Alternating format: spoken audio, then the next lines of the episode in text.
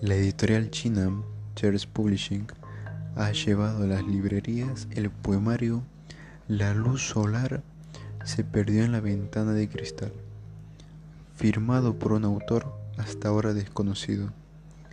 Este algoritmo, creado por el gigante de la informática, ha memorizado más de 500 sonetos para ser capaz de escribir 10.000 poemas de los que solo 139 se han publicado.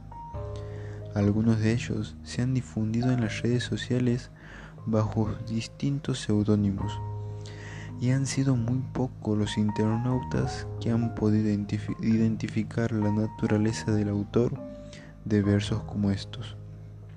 La lluvia sopla a través del mar, un pájaro en el cielo, una noche de luz y calma, la luz del sol ahora en el cielo, corazón frío, el salvaje viento del norte cuando encontré un nuevo mundo.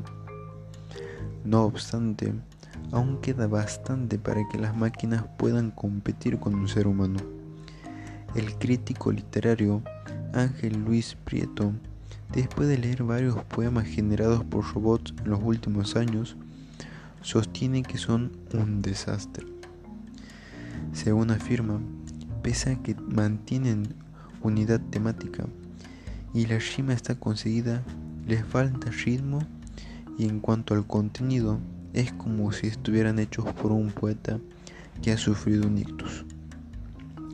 Prieto no duda que en breve los robots llegarán a ser poemas perfectos métricamente, pero no cree que lleguen a igualar a la gran literatura.